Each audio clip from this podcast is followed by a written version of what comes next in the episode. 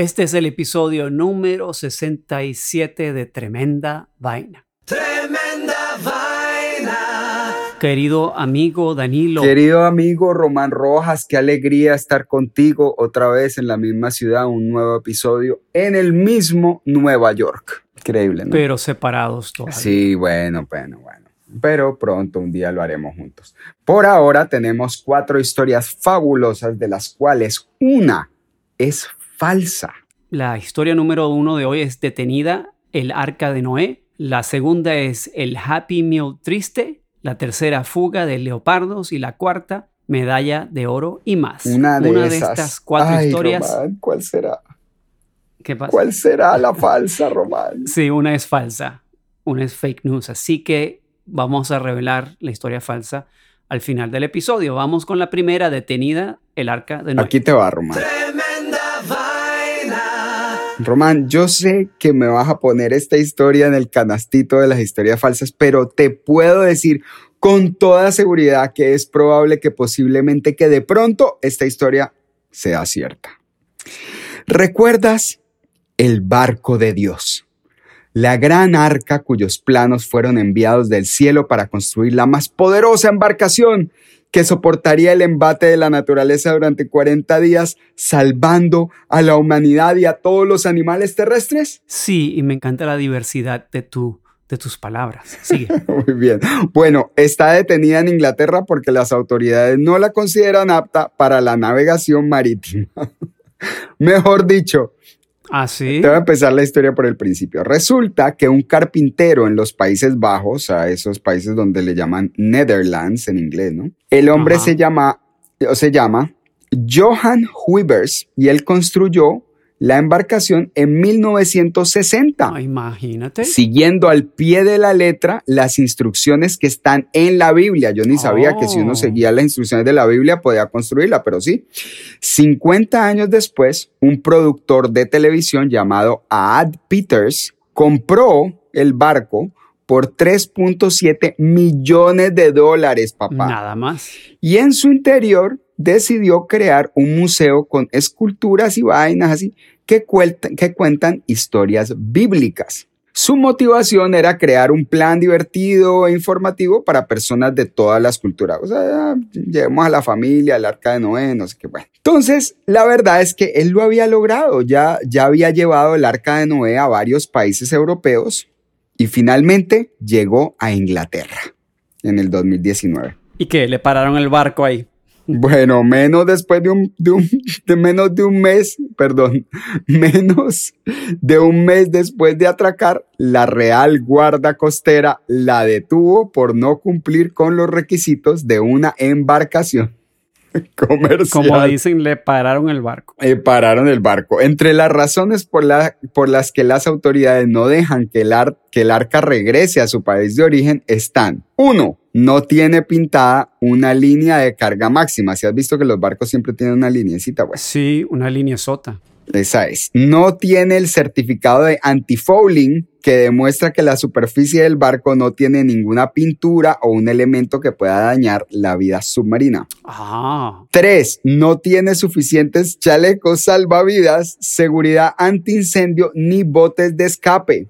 Y la más grave de todas, no está registrada como una embarcación comercial en los Países Bajos ni en ninguna ya, otra va, nación. ya va, un momento. Entonces, en la Biblia no habían las instrucciones de esos requerimientos. Esa parte no estaba. en la Biblia no estaba El esa parte. antifouling, que la carga, no, nada de Ok. eso.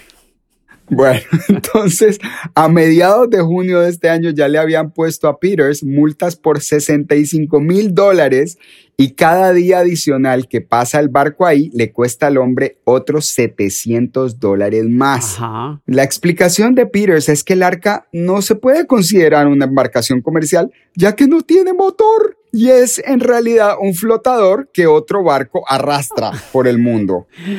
Sin embargo, pues por supuesto, como no, que va a tener motor si se creó para, para que la gente no se muriera en una lluvia, una vaina, no era pues para andar, ¿sí o qué? Entonces, Eh, sin embargo, el hecho de que este flotadorcito no esté registrado en ningún país, lo que está bien para las leyes más relajadas de los Países Bajos, pero totalmente inadmitible para los ingleses, hace que la situación se haya convertido en un problema de proporciones bíblicas.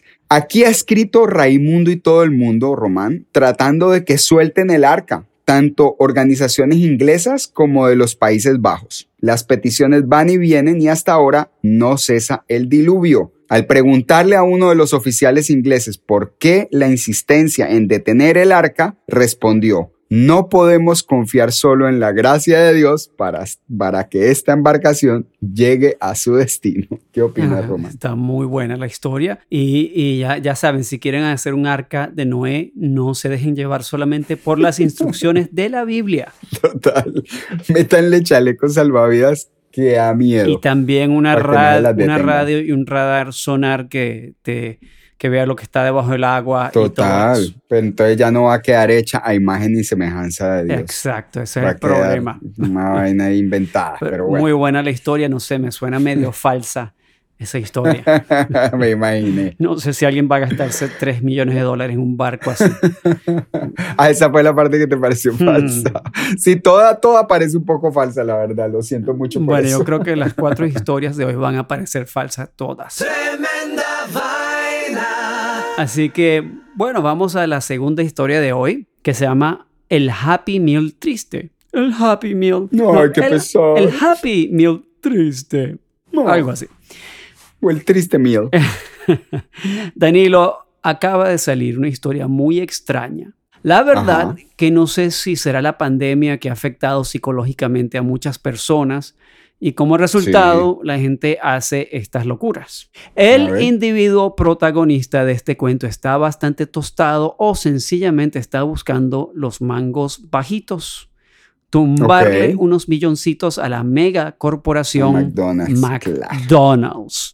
La manera como lo está tratando de hacer es un poco extraña. El señor Mark McBride, de 48 años de edad, que todavía vive con su mamá en el sótano de la casa de la mamá en la ciudad de Phoenix, Arizona, ha demandado a la corporación McDonald's por la falsa representación de uno de sus icónicos productos, el Happy Meal, o como dicen, bueno, no dicen así, pero en español sería comida feliz.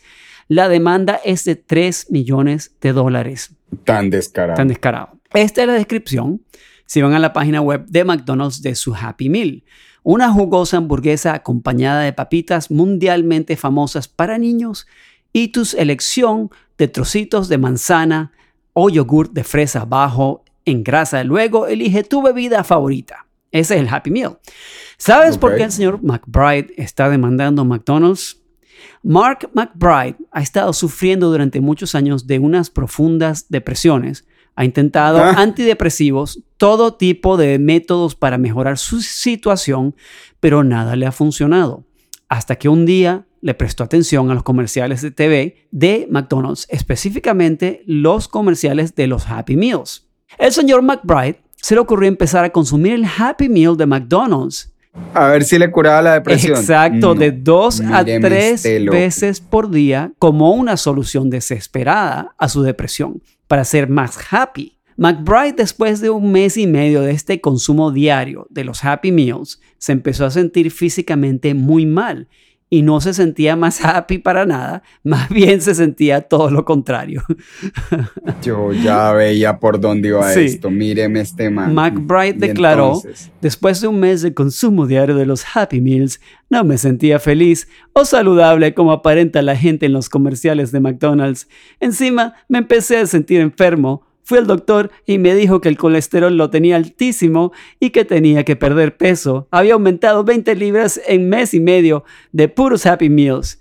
Que si no hacía algo acerca de mi situación, dijo el doctor, me podía enfermar seriamente.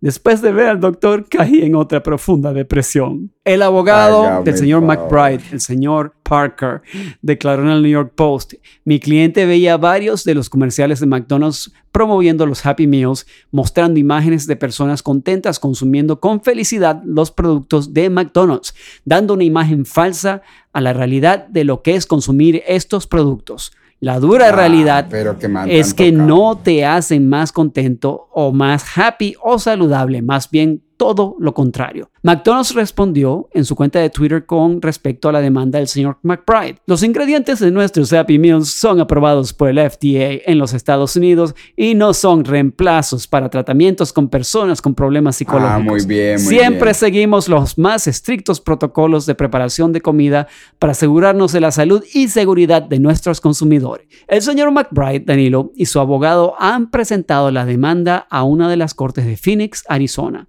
Va a tardar más o menos de un año a dos años para que haya una audiencia con el juez por este extraño caso. El señor McBride dijo para cerrar la historia lo siguiente, lo que quiero es justicia, que estas corporaciones que tienen tanto poder dejen de vendernos cosas que no necesitamos, cosas que nos hacen daño y sobre todo mentir acerca de lo que venden, que de Happy no tiene nada el Happy Meal, le están mintiendo a millones y esto tiene que parar ya. ¿Qué te parece? No, no le auguro mucho éxito a esa demanda. Mira, O sea, yo creo que, claro, hay mucha gente como que trata de, trata de, de- de que, de que más gente como que se le pegue a su causa, ¿no? Pero es que esta causa es un poco pendeja. ¿Qué vas a hacer? ¿En serio le vas a quitar 3 millones de dólares a, a, McDonald's porque la caja no te hizo feliz? Loco, tenés un problema médico. Yo te voy a contar una cosa. Hace muchos años yo pasé un mes, y esto te digo, me pasó a mí, pasé un mes donde yo comí todos los días de almuerzo y de cena en Burger King una hamburguesa, papas fritas y Coca-Cola. Al final de ese mes, ya yo subía por las escaleras, tenía 21 años y no me daban las piernas, me sentía súper débil. ¿En Fui al doctor y el doctor me dijo, deje de comer las hamburguesas dos veces al día y ya va a ver que se va a sentir mejor. Y efectivamente dejé de comer Burger King dos, dos veces al día y me Y te sentiste sentí mejor. mejor. Pero es que estaban muy locos comiendo Burger King dos veces al día. Bueno, digo- Yo pasé por una etapa así con Taco Bell y también casi me muero. Vamos a comerciales y ya regresamos con tremenda vaina.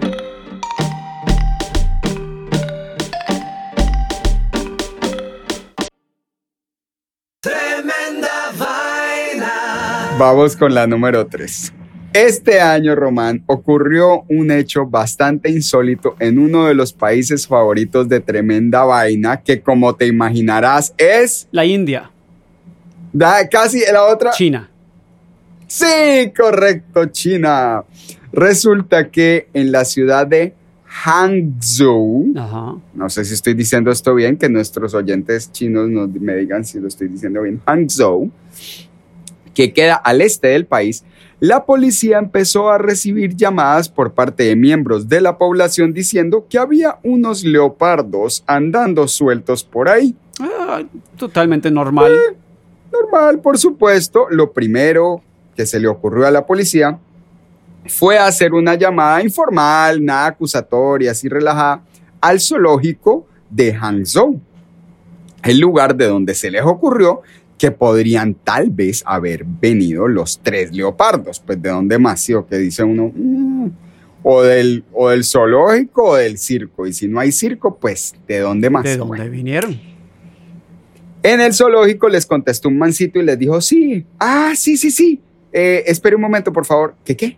Ah, ok, no, que mire, que no, de acá no son. De hecho, ni idea. Chao. Aunque en el zoológico de Hangzhou sonaban muy convincentes, la verdad es que los tres leopardos sí se habían escapado de ahí una semana antes de que se enterara la policía. Ocurrió el 19 de abril mientras les estaban limpiando la jaula, o sea, alguien les limpió la jaula y no se les ocurrió cerrar la puerta.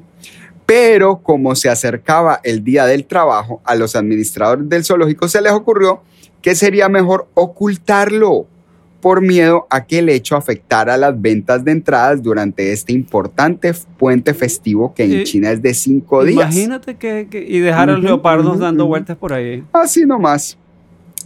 Pero la gente del zoológico no se, no se había quedado cruzada de brazos. De hecho, en su estrategia calladitos, ya habían logrado atrapar a uno de los leopardos con un dardo tranquilizante. Pero no alcanzaron a llegar al segundo antes de que la policía y los oficiales del gobierno lo hicieran.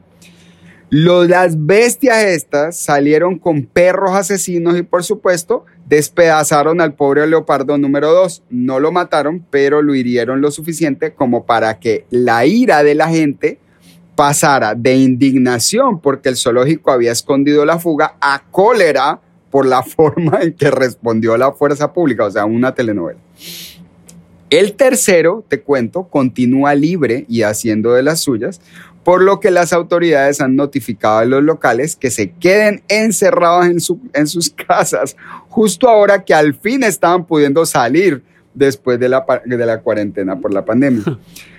Para tratar de encontrar el elusivo felino, las autoridades se han unido, o sea, ahora ya se unieron todos, en una búsqueda que hace parecer la casa de Pablo Escobar como si fuera un juego de escondite. Aquí tienen, pille, 990 drones, 1.700 personas enlistadas, perros sabuesos, sensores infrarrojos de movimiento, equipos de visión nocturna y más de mil gallinas. No mentira, no más de mil gallinas. 100 gallinas que han puesto de carnada. No. Sí, ya que el leopardo nació en cautiverio y realmente no sabe cazar, se espera que las gallinas atraigan al animal hambriento o que los sensores ubicados cerca de las fuentes de agua lo descubran. ¿Y por qué no le ponen unos pollos crudos ya? Yo no sé, yo no, porque son China. Ahora la población está encerrada esperando que encuentren al berraco leopardo, pero durante semanas miles de visitantes del zoológico ni se imaginaban el peligro en el que estaban. ¿Cómo te parece que estuvo China esta semana? China tiene unas cosas como medio tercermundistas, aunque, Sí, sí, a- aunque sí, son un país que eh, están en vía de ser un superpoder económico en los próximos 10 años y, y militar y todo, pero a veces hay unas cosas de la China que suenan como si fuera eh, cosas de Latinoamérica, no sé, de, de- Total. de la India, de un pueblo de la India, de algo, eh, de cosas que pasan en, en lugares. Pero es muy loco porque la, la casa pasa una cosa tan loca como esta, pero entonces está toda esa casa organizada con drones, con, con gallinas, con... Es una locura. Sí, mira, tienen todos los aparatos, los sensores, la, la tecnología, pero hacen un montón de pelotudeces. Exacto. Pero bueno, nada, ahí te dejo, ahí te dejo ese dato de lo que está pasando en China hoy en día mientras casi se ganan los Olímpicos. Muy interesante. Tremenda vaina. Vamos a la cuarta historia y hablando de las Olimpiadas, esta historia medalla de oro y más. Danilo, te cuento que cuando ganas en las Olimpiadas una medalla de oro, no solamente ganas eso como atleta. Dependiendo de qué, a qué país representes, recibirás premios extra que te harán la vida mucho más fácil. Aquí te cuento Claro, de varios de los premios, a ver cuál te gustaría recibir más como atleta. Ok, Ajá, ok. vamos a Indonesia. En Indonesia le están dando al equipo de dobles femeninos de badminton un premio en efectivo y albóndigas gratis de por vida. ¡Woohoo! Una de las atletas también recibirá Ok. cinco vacas y una casa del jefe del distrito de su ciudad natal. Ah, mira, Ajá, qué bien. ajá. O sea, el jefe del distrito le va a regalar la casa. La casa también le van a dar unas Ok, ok. vacas y, Y una sí. Claro, para que tengan la casa, me parece muy Pero ya bien. vaya, albóndigas gratis de por vida también. No, albóndigas, eso mejor que las vacas, porque son como vacas que ya han sido convertidas en albóndigas. Exacto. Las vacas para la leche. Eh, bueno, vamos a Sí, Hong Kong ahora. Albóndiga con leche por el resto de su vida. Otros medallistas de Hong Kong también han ganado viajes en tren gratis por la ciudad de Hong Kong de por vida. Dieron funciona- Ah, mira. Sí, dijeron funcionarios del transporte público. ¿Será ese el único premio, Danilo? Montar- montarte en tren gratis por toda tu vida, el resto de tus días. Sí, medio regular. ¿no? Medio, Regular más o premio. menos. ok. En el, bueno, y si les gustan las salchichas, amigos de Tremenda Vaina, en el 2008, un patrocinador local ofreció a los ganadores de la medalla de oro olímpica de Bielorrusia salchichas gratis de por vida. ¡Woohoo! Mire, salchicha para todo el mundo. Para mí que me den la medalla con la salchicha en la ceremonia al mismo tiempo. Total, co- como decía el cantante latino, quieren chorizo. Exacto, exactamente, exactamente. Ahora nos vamos a Brasil, Brasil, mi Brasil, brasileiro. Ok, vamos para Brasil. En los Juegos Olímpicos de Río de Janeiro del 2016, los medallistas alemanes obtuvieron un suministro de cerveza de por vida del gobierno. ¿Tiene sentido o no? Cerveza alemanes, como que cuadra el premio. Ah, Está bueno, Sí, está bueno, está bueno. En el mismo año, el gobierno ruso regaló autos de lujo, apartamentos e incluso un caballo de carreras a cada medallista olímpico. Pero eso sí, carreras. eso sí, te- exacto, coño. Qué pereza, o sea, ¿cómo, ¿qué hace uno con un caballo de carrera? Ahora, ¿para dónde, dónde tengo que mantener al caballo? Claro. Ahora, yo- o sea, qué pereza, qué pereza. Tengo que alimentar al caballo, cepillar al caballo, montar al caballo, conseguirle un jockey al Y caballo, un- y- y- llevarlo a correr, perder plata en el caballo. O sea, pésimo, pésimo Pero te cuento que muchos de los medallistas rusos terminaron vendiendo sus autos porque no tenían suficiente dinero. Así que imagínate, van a tener Ah. caballos encima de eso. Bueno, por lo menos, por lo menos ya tienen en qué andar. Ahora nos, o sea, que no- vayan en caballo. vamos de vuelta a Asia. El gobierno de Corea del Sur ha dicho que cualquiera que gane una medalla para el país en los Juegos Olímpicos puede renunciar a su servicio militar obligatorio. El servicio militar es Ah. obligatorio para todos los hombres adultos en Corea del Sur, que generalmente tiene hasta los 28 años de edad para alistarse y deben cumplir al menos 18 meses de servicio. Y además es un Mm. servicio militar bien miedoso porque estás ahí en, en la zona de distensión entre Corea del Sur y Corea del Norte, que Claro. es uno de los sitios más peligrosos del mundo. Exacto, así es. Qué pereza. Bueno, bien. Mira, Una buena motivación. Vamos a Malasia ahora. En Malasia, esta sí me gusta. Todos los, todos los medallistas de oro de Malasia reciben aproximadamente 1.200 dólares en salarios mensuales de por vida. No está nada mal este premio. El Sí. salario mensual Sí. se suma Plata. a las recompensas monetarias adicionales recibidas con cada medalla. Los ganadores de medallas de oro de Malasia, por ejemplo, también reciben, además del sueldo, un pago por separado de 237 mil dólares. Bueno, pero es que también, ¿cuántos, ¿cuántas medallas de oro hay en Malasia? Ah, no sé, pero bueno, el que se la gane va a quedar muy bien. Bueno, pues sí, yo también digo, o sea, claro, yo también puedo decir en Colombia, el que haga un Guinness récord de pitillos espaciales, le doy 7 millones de dólares. Pues claro, nadie, nadie haciendo Bueno, esa pero vaina. cuidado que Pero por bueno. ahí sale alguien. Salió una venezolana que ganó una medalla de oro ahora en las Olimpiadas, así que uno nunca sabe. Ahora de vuelta a Hong Kong, el campeón olímpico de esgrima de Hong Kong, Edgar Chung Ka Long, re- recibirá muebles y decoración del hogar gratuitos para su futuro hogar, anunció un minorista de muebles de la semana pasada. La semana pasada. Y la última, la última historia de los premios. Vamos a las Filipinas. El levantador de pesas filipino Hid- Hidilin Díaz, qué nombre, Hidilin Díaz, Ese es el nombre, Hidilin. Hilidin. No fregues. No fregues, Román. No sé si se dice Hilidin o Ilidin.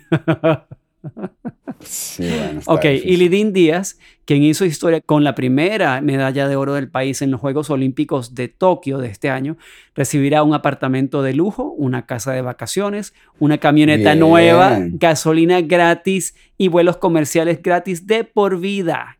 ¿Qué te parece? Ah, bueno. No, ahí sí, ahí sí. Ese como que está bueno, ¿no? Sí, muy bien por Gilidín. Hilidin Díaz. ¡Hey, Hilidin! Arriba Gilidín con su apartamento nuevo. Mira, vamos a una rumba a casa de Hilidin, vamos. Ese sí no hay uno, no hay más que uno en el directorio. Ese es fácil de encontrar. Gilidín, ok. Bueno, amigos de Tremenda Vaina, llegó la hora chiminguanchona. La hora La Chico. cuchicuchesca, de revelar la historia falsa del día de hoy. Así que vamos con las historias del día de hoy. La primera fue detenida el arca de Noé. Es verdad, la historia de alguien que construyó un arca de Noé estaba navegándola por el mundo hasta que llegó a Inglaterra y ahí no la dejaron seguir que porque no era apta para estar por ahí flotando. La, se- la segunda historia fue el Happy Meal triste. Ay, la historia de McBride que decidió, eh, decidió demandar a McDonald's por 3 millones de dólares porque la cajita feliz no lo hace feliz. No, pero en serio, me va a pesar, no, no es por burlarme de, de- de esto porque la depresión es un tema serio. Es Muy serio y por favor aprovecho para decirle a la gente no se queden callados, es un problema serio. Yo sé que es difícil, conozco personas que han pasado por ahí. Pero no demanden a. McDonald's porque el Happy No Meal no los hace No, contentos vale y no le cura la no vale la depresión, por favor. Cierto. La tercera historia, fuga de leopardos. Wow, esta historia acerca de una ciudad en China donde se volaron tres leopardos del zoológico y en el zoológico no quisieron decir nada, se quedaron calladitos. Dijeron no frescos que esos los cogemos, pero las autoridades se enteraron y ahora hay una búsqueda masiva por encontrar el tercer leopardo perdido. Una búsqueda con drones y gallinas incluidas. sí, total. La cuarta historia, medalla de oro y más. Wow, de las diferentes formas en la que recompensan los países a sus ganadores de medallas olímpicas. De pronto hay alguna que otra falsita por ahí o todas son falsas, quién sabe. Bueno, entonces, Danilo, dame el redoblante de tremenda vaina para Aquí va el revelar. redoblante de tremenda vaina. La historia falsa de hoy es el Happy Meal triste. Ah, Ay, qué pobre McBride. ¿Será que a alguien se le ha ocurrido demandar por eso, Román? Seguro han demandado Mira, por cosas bien hay locas. demandas tan absurdas a veces que me acuerdo que hay una, la, la demanda que fue de verdad que contamos en un episodio de Tremenda Vaina de un sordo que demandó a Pornhub porque no le ponían subtítulos a las películas Es pornos. verdad, ¿Te acuerdas verdad, de eso? Es verdad, es verdad. Sí. Sí, así, eso es cierto. subtítulos, ah, ay, qué rico. uh". sí, mamita. que no lo incluían a él y a todos los sordos. Sí, él no se sentía incluido. Es- no eso se es una demanda bastante absurda, así que no me extraña que alguien quisiera demandar a McDonald's por porque el Happy Meal no lo hace happy. Eso sí, lo que conté de, de que comí un mes en, en, ah, todos los días, dos veces, dos veces al día en Burger King y me enfermé, eso es verdad. Eso sí es Eso cierto. me pasó. ok, ok, ok. Y en lo que paré yo de comer, me mejoré. Me parece muy bien que paraste de comer Espero que no haya un comercial de McDonald's antes de empezar el, el podcast Ay, Dios mío. o de Burger King. Nos gusta, nos gusta McDonald's sí. y Burger King también. De vez en cuando, no todo el tiempo. Bueno, Bueno, Román, muy bien. Pues recordándole a la gente que gracias por escucharnos, que le cuenten a sus amigos acerca de Tremenda Vaina. Siempre contamos cuatro historias de las cuales una es falsa. ¿Y por qué lo hacemos, Román? para enseñarle, para entrenar a la gente a que detecten los fake news y que no se lo dejen en meter. No se lo dejen meter. historia hermano. falsa. Hay mucho cuento. Hay mucho cuento falso y entonces uno lo reparte, le llega a uno y lo reparte. En estos días me estaba llegando uno que, mejor dicho, yo dije, "Ey, un momento.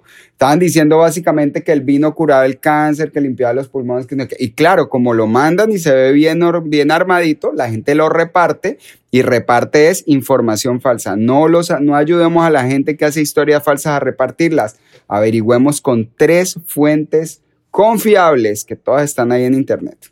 Me gusta, me gusta, me gusta. Bueno, queridos amigos de Tremenda Vaina, este fue el episodio número 67 y nos escuchamos en el próximo episodio 68. Abrazos a todos. Chao. Chao, chao. Tremenda